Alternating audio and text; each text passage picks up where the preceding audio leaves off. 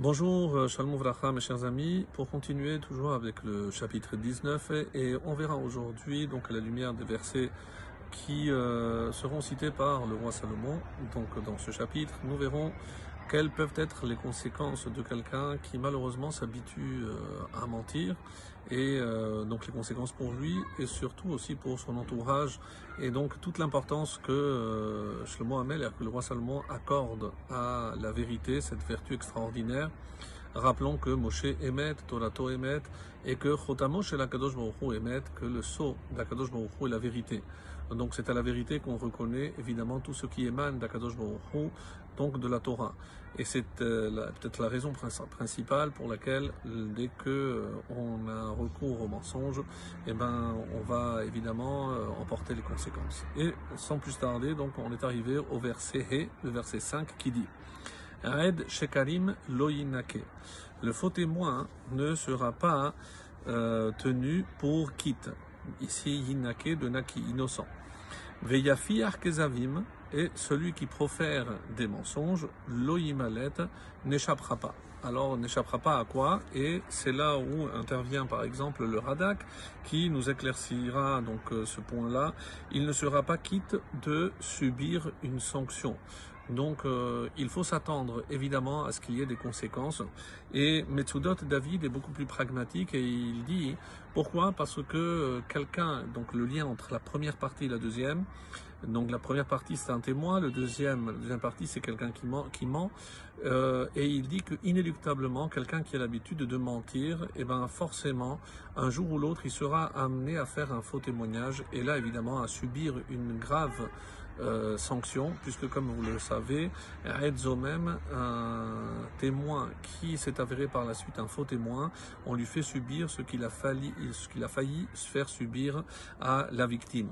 Donc jusqu'à euh, jusqu'à la mort. Donc c'est extrêmement grave et c'est pour cela donc qu'il faut toujours non seulement s'habituer à dire la vérité, mais enseigner aussi euh, nos à nos enfants à dire toujours la vérité.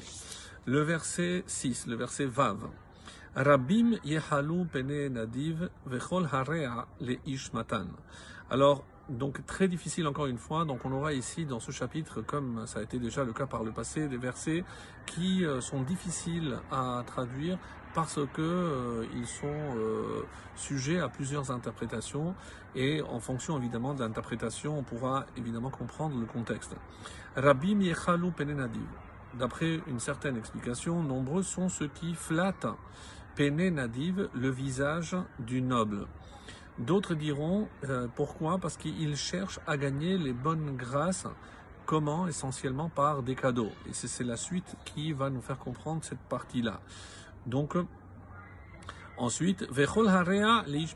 Et chacun est ami avec l'homme Ishmatan, l'homme qui fait des cadeaux.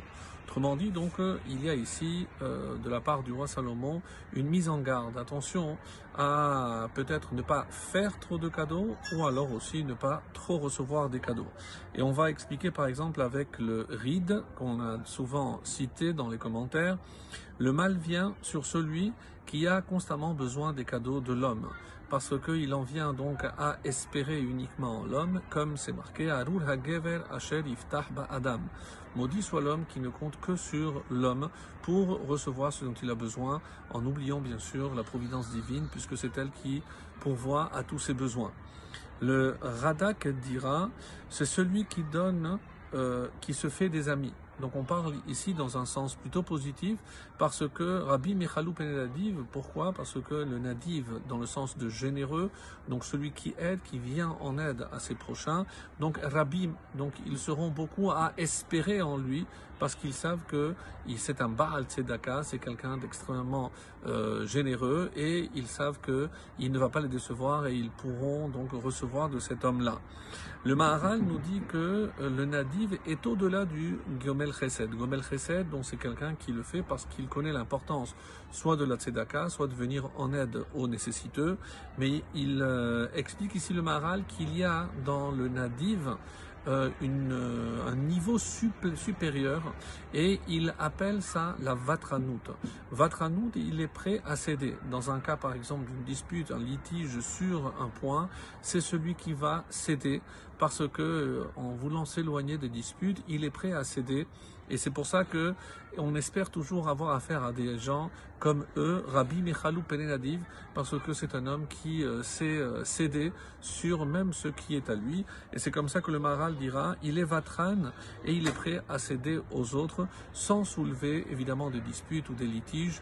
Et c'est pour ça, Matan, et tout le monde voudra faire des cadeaux à cet homme-là, parce que c'est un homme évidemment qui sait se montrer aimable avec tout un chacun.